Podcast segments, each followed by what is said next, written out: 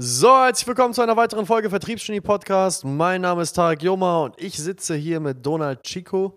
Donald ist ein Unternehmer, selbstständiger Unternehmer, der in erster Linie, nein, nicht in erster Linie, aber als angefangen hat das ja Ganze ja mit seinem YouTube-Kanal, der ist gewachsen auf inzwischen knapp 100.000 Abonnenten, ist das richtig? Ja, so 75.000, aber ja, wir gehen in gute Richtung 100.000 jetzt aktuell. Er hat jetzt gerade vor kurzem auch seine erste Agentur gegründet, Influencer-Agentur nennst du das, ja, wo er anderen Content-Creatern hilft, bessere Deals zu landen, mehr Geld zu verdienen, wo er sie managt, wo er ihnen hilft in der Welt des Business, weil sehr viele kreative Köpfe haben manchmal auch ein Problem damit, ihren eigenen Wert festzustellen. Und das ist so ein bisschen die Mantra deiner Agentur, den kreativen Köpfen zu helfen, ihren eigenen Wert zu kennen. Und da hilft Donald ihnen dabei. Donald und ich kennen uns aus einer Ausbildungszeit bei der Allianz, ja, nach meiner Zeit in Australien habe ich äh, es äh, tatsächlich irgendwie knapp vier Wochen ausgehalten bei einer Ausbildung, bevor, ich dann, bevor mir dann wieder aufgefallen ist, dass ich nicht für 500 Euro brutto im Monat einen ganzen Monat arbeiten kann. Und ist eine Freundschaft daraus entstanden, die ich sehr wertschätze. Das ist Donald, weil wir auf einer Wellenlänge sind und lustigerweise nach vier Jahren beide unseren Erfolgsweg gegangen sind. Und ja, da gibt es ein paar nette Stories, die wir heute erzählen werden. Also, herzlich willkommen, Donald. Danke dir, Tarek. Ja, also es war schon krass, ne? Also, wir hatten auch in der Ausbildung genau beide den gleichen Gedanken, wollten eigentlich beide skippen, beide einfach aufhören und unser Ding weitermachen so. Du hast es endlich geschafft, also früher als ich.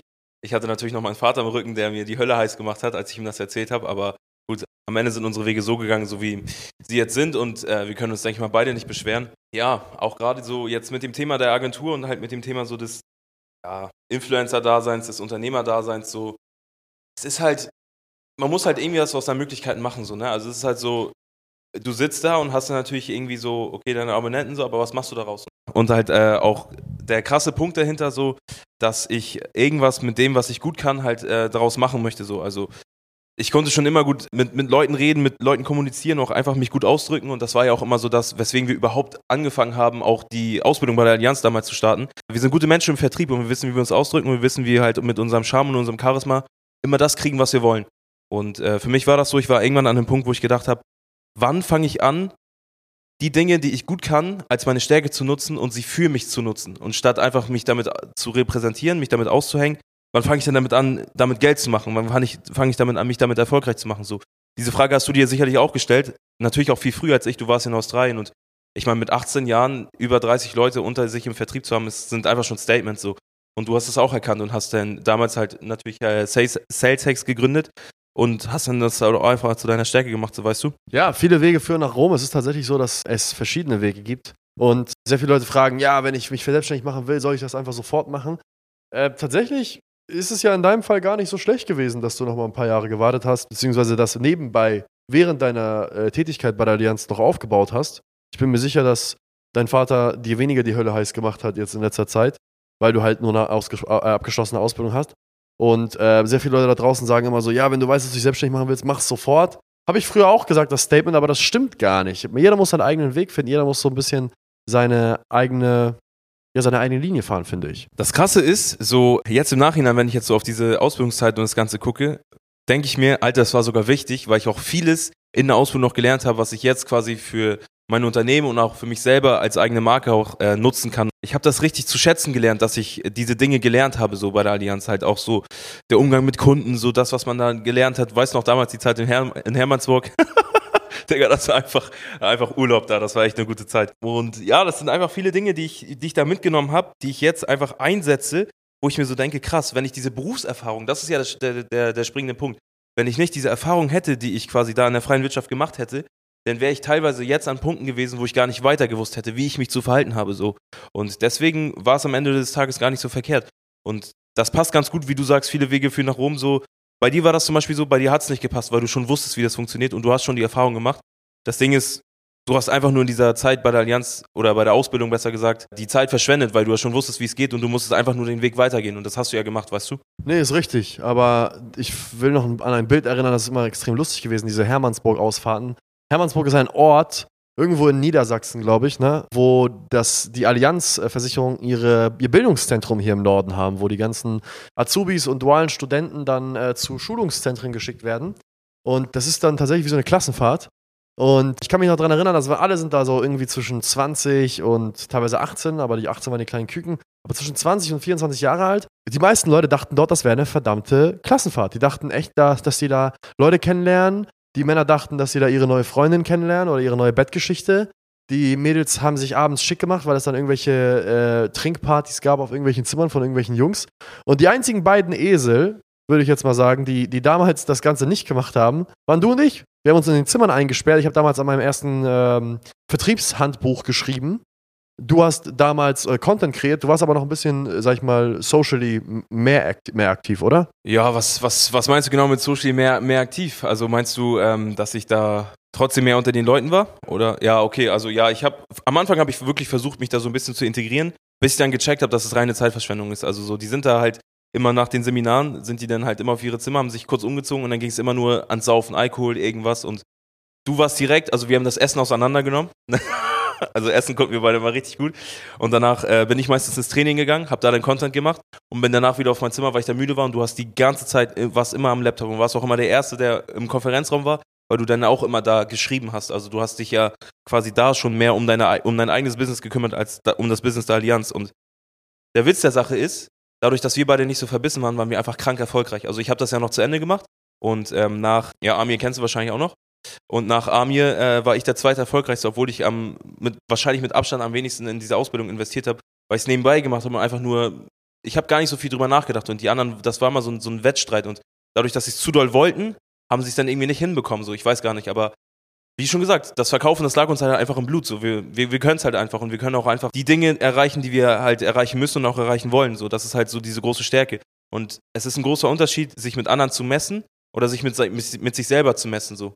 Deine, deine eigenen Ansprüche sind immer höher als die der anderen, wenn du dich mit denen konkurrierst, wenn du weißt, was ich meine. Ja, das stimmt. Ist auch eine lustige Sache, dass damals, wo, dadurch, dass wir halt aussahen, oh, weil wir halt die gleiche Ausbildung gemacht haben wie alle anderen, wurden wir halt immer nett belächelt, wenn ähm, ja, die Ausbilder oder die anderen Schüler dann halt einen Kommentar gebracht haben, dass du ja deinen Content da kreierst für Instagram, der damals auch nicht so viel Geld abgeworfen hat, wahrscheinlich nur ein paar, ja, ähm, Donald sagte gerade gar nichts, ja, und ein paar, ein paar Groschen oder gar nichts, ja. Und ich damals halt legit noch nicht einen einzigen Kunden hatte und wieder bei Null starten musste und da in einem roten Ford Fiesta angekommen bin, äh, noch nicht einen S63 vor der Tür stehen hatte, dann sahen wir halt aus wie jeder andere Auszubildende und dann ist es halt bedrohlich, beziehungsweise hat es bedrohend gewirkt für Ausbilder, die dort mittelmäßige Gehälter haben seit Jahrzehnten und andere Azubis, dass es da zwei Leute gibt, die etwas sehen, was sie nicht sehen. Und dann haben wir auch auf sehr viel Unverständnis gestoßen. Kannst du dich da noch dran erinnern?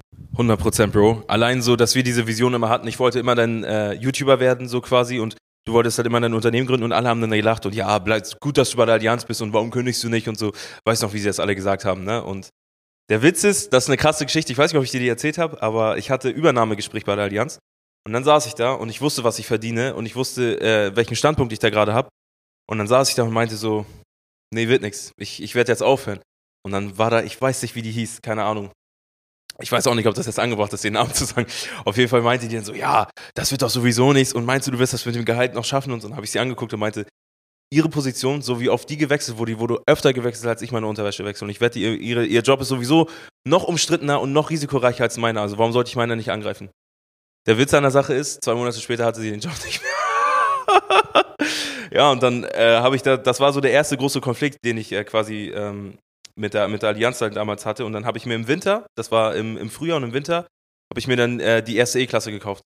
Und dann mein alter Chef, der wollte mir das nicht glauben, weil ich dann die ganze Zeit bei Mercedes war und die ganze Zeit mit ihm telefoniert habe. Ach, oh, das wirst du dir eh nicht kaufen und so. Und dann stand ich mit dem Wagen vor der Tür und meinte dann, dann habe ich mir noch diese Versicherungsnummer gegeben, diese EVB-Nummer, für den Wagen. Und dann, das konnte er in seinem Leben nicht glauben. Und seit dem Tag habe ich dann aber auch seinen Respekt gehabt, weil er dann wusste, das, was ich gesagt habe, waren keine leeren Worte so. Und ich denke, bei dir war das ähnlich, weil ähm, das ist ja das, was ich dir schon mal erzählt habe. Ich war ja dann ja noch äh, bis zum Ende der Ausbildung auch in der Berufsschulklasse. Gegen Ende hat dann unser alter Klassenlehrer gefragt, was macht Tarek denn? Und habe ich ganz stolz gesagt, gehen Sie mal auf die Homepage. Und dann hat er sich deine Homepage angeguckt und dann wussten natürlich auch äh, Ami und so, also die Kollegen, die du jetzt immer noch hast, was für Moves du gemacht hast. Du hast ja das äh, Büro jetzt im Heidenkampfsweg damals doch gehabt, bevor ihr umgezogen seid und dann natürlich halt auch halt die Sachen, die man natürlich halt nach außen präsentiert. Prestige, die Wegen, die Uhr, das Aussehen, die, äh, äh die Anzüge, so, die Mitarbeiter und auch der Spirit, der halt hier immer ist, so, ihr startet die Woche immer mit Vertriebsscharade, so du hast hier einfach schon so, wie sagt man das, so Routinen reingebracht und halt mit deiner Art und auch mit dieser, mit dieser Ausstrahlung, die du hast, hast du dir auch einfach Respekt ersch erschaffen. Und ähm, ja, das habe ich ihm halt alles erzählt und das habe ich alles dann halt in der Klasse halt so quasi vorgestellt, wie so eine kleine Präsentation.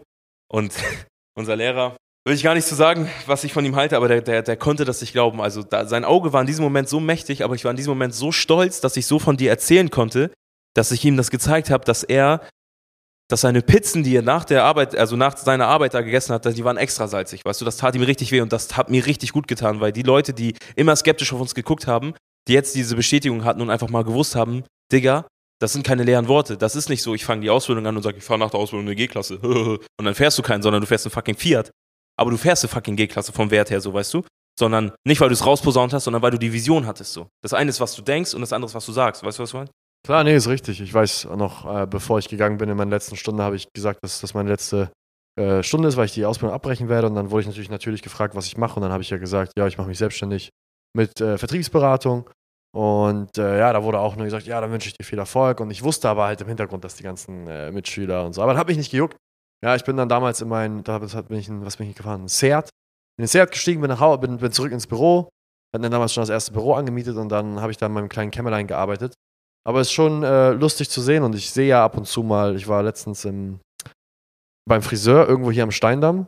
Und dann habe ich einen alten Klassenkameraden getroffen, hier, der der eine, kennst du ja auch, dieser Blondshop, der, der nichts nutzt. Und der hat wirklich, der wusste, was ich mache, aber er hat extra gefragt und ich habe es nicht erzählt. Und als ich nicht, also er hat halt gefragt, was, wie es läuft und so weiter, habe ich gesagt, ja, ist okay, also ist jetzt nichts Besonderes. Und was fährst du für ein Auto? Ja, weiß ich nicht mal, was es für eine Marke ist. Und dann hat er gesagt, fährst du nicht eine, eine S-Klasse? Also er wusste jedes einzelne Detail, weil ich weiß, dass er, ich sehe doch seine Storyviews. Ich war, und ich weiß auch, wenn jemand einen Fake-Account hat, es ist nicht schwierig zu erhaschen, wenn du einen Fake-Account hast und die einzige Person, der du folgst mit deinem Fake-Account, ist dein eigener Account. Das ist der bescheuertste Fake-Account, den du aufstellen kannst. Also an alle Leute da draußen, die aus meiner alten Klasse und aus meiner alten Berufsschulklasse sind, in der ich ungefähr vier Wochen war, ich sehe euch. Und lasst mal ein Follow da oder verpisst euch. Und ich habe auch angefangen, ein paar Leute zu blocken, aber das war, war schon lustig zu sehen, dass er sich selbst so entlarvt hat, unscheinbar und, und so, ja, nichts wissen zu tun und dann am Ende, ja, eigentlich jedes einzelne Detail zu kennen. Der Junge ist nur peinlich, er ist nur peinlich, aber das waren auch die Leute, die ähm, in unserer Klasse waren, die dann in anderen Betrieben unterwegs waren, wo die da sowieso nur die reinste Kopfwäsche bekommen haben. Ja, aber das Krasse ist, wenn du jetzt noch auf das Thema zurückkommst, du hast mir die Geschichte ja schon mal erzählt und da warst du sogar noch in deinem ersten Büro. Ich weiß nicht, ob du dich noch dran erinnern kannst. Du warst noch in deinem ersten Büro und ähm, was mir da im Kopf geblieben ist und das, was ich auch für mich fürs Leben übernommen habe, ist halt, wenn die Leute so äh, anfangen zu neiden, wenn die so auch mit einem skeptischen Auge auf dich äh, gucken, sagst du immer, ja, Bro, danke. Es reicht, um meine Rechnungen zu zahlen. Das ist dein Spruch. Und dieser Spruch, der hat sich in mein Gehirn eingebrannt. Ich sage das immer. Ja, Bro, danke. Es reicht, meine Rechnungen zu zahlen. Es interessiert die doch gar nicht, was habe ich zu Hause, was habe ich auf dem Konto oder was fahre ich für ein Auto oder was auch immer. Ich möchte gar nicht, dass sie so viel wissen. Die sollen am liebsten denken, dass ich ein armer Schlucker bin. So, aber wenn ich das weiß, dass ich mich und meine Familie easy ernähren kann, das ist doch die Hauptsache, so weißt du. Das ist doch das, was wichtig ist. Und äh, ja, dieser Spruch, der passt auch einfach zu der Geschichte, so dass du quasi, als er dich dann gefragt hat und er quasi alles über dich wusste, dieser kleine Pizza, da wäre einfach dieser Spruch auch angebracht, ja, Bro, danke, es reicht, um meine Rechnungen zu zahlen, weil wir waren auch ein paar Mal schon unterwegs, wo wir auch ein paar aus unserer alten Klasse getroffen haben und äh, da ist dieser Spruch halt immer, immer, immer wieder dieser Satz gefallen und diesen Satz verwende ich bis heute immer noch. Ja, Bro, danke, es reicht, meine Rechnung zu zahlen. Das ist einfach, also auch für euch da draußen, das ist auch eine Art von Bescheidenheit und auch eine Art, einfach aus äh, irgendwie irgendwelchen Konflikten aus dem Weg zu gehen. So, wir sind, äh, denke ich, beide keine Menschen, die wir haben beide kein Problem damit, über Zahlen zu reden und mich interessiert es auch nicht, was ich, wenn ich jetzt hier meinen Jahresumsatz oder so verrate oder was auch immer. Das Ding ist halt aber nur, es gibt viele Leute da draußen und auch viele Hörer da draußen, die dann eine gewisse Art von Missgunst schenken und ja, das äh, nennt sich immer umgangssprachlich immer dieses Auge machen und vor diesem Auge, das, das möchte ich einfach gar nicht. Ich möchte es nicht provozieren, dass Leute einfach immer, zu, immer warten, bis ich falle oder bis irgendwelche Fehler passieren, weil dann sind das immer die Ersten, die mit dem Finger auf einen zeigen. Und, und, Fehler sind manchmal menschlich. Sie müssen passieren, damit wir daraus lernen. Ja, das stimmt. Dieser Spruch, es reicht, um eine Rechnung zu zahlen, kam irgendwann mal aus Versehen äh, aus mir raus. Dann ich auf, ist mir aufgefallen, wie sauer die Person war, das, als ich das gesagt habe. Und dann habe ich gemerkt, ja geil, weil das ist die Wut, die er eigentlich in sich drin hatte, die er mir zufügen wollte durch seinen Neid. Und dann konnte er sie nicht rauslassen und ist sie in ihm drin geplatzt wie so eine, wie so eine Stinkbombe. Und seitdem mache ich das immer. Und selbst wenn Leute keine Missgunst in sich tragen, dann sage ich denen, also dann werde ich ja früher oder später merken, dass das, äh, sag ich mal, ähnliche Menschen sind. Aber im ersten Moment ist es immer sinnvoll, dass ich so etwas sage. Und wenn die dann sowas sagen wie, ja, aber du fährst ja eine S-Klasse, habe ich ja gesehen, Sag ich, ich habe ja nicht gesagt, welche Rechnung ich zu zahlen habe. Das ist immer, liegt immer im Auge des Betrachters, ne? Das ist immer so, ja, welche Rechnungen, welche Relation, das ist, äh, ist dir überlassen. Wenn die Rechnung heißt, ich habe ein, keine Ahnung, 500 Quadratmeter Büro oder ich habe einfach einen Oberklassewagen, dann ist das halt auch eine Rechnung. Wenn du sie zahlen kannst, tamam, ist doch alles okay. Genau, ja. Wir haben tatsächlich jetzt schon die 15-Minuten-Marke überschritten und wir, uns ist aufgefallen, dass die meisten Podcast-Hörer ja bei längeren Folgen irgendwann abschalten, was natürlich schade ist, aber kann ich verstehen. Podcasts werden gehört während der Dusche, während der Autofahrt, zwischen Terminen und so weiter und so fort. Deswegen verlassen wir uns jetzt auf die Analytics. Ich würde sagen, Donald, ich glaube, dadurch, dass wir so viel zu erzählen haben, ist mir gerade währenddessen eine Idee gekommen. Wir werden definitiv mal, sobald unser Kameramann Karim aus dem Urlaub zurück ist, dem Wohlverdienten, YouTube-Video drehen, wo wir vielleicht mal die alte Bildungsstätte Hermannsburg besuchen und mal ein bisschen so diesen Weg visualisieren, auch noch visuell darstellen, weil es ja so viel zu erzählen gibt.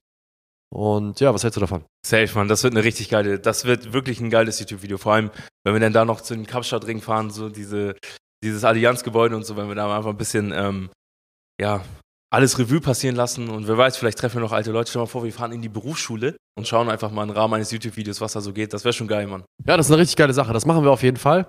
In dem Sinne, vielen Dank fürs Zuhören. Wenn ihr Donald folgen wollt auf YouTube und seine YouTube-Videos angucken wollt oder Fitness-Tipps braucht, der Mann ist 115 Kilo purer Muskel und auf 1,96 Meter, dann folgt ihm auf Instagram wing, W-I-N-G, untenstrich Dodo oder auf YouTube unter demselben Namen. Lasst uns eine 5-Sterne-Bewertung da und freut euch aufs nächste YouTube-Video. Vielen Dank und bis zum nächsten Mal. Ciao, ciao. Ciao, vielen Dank.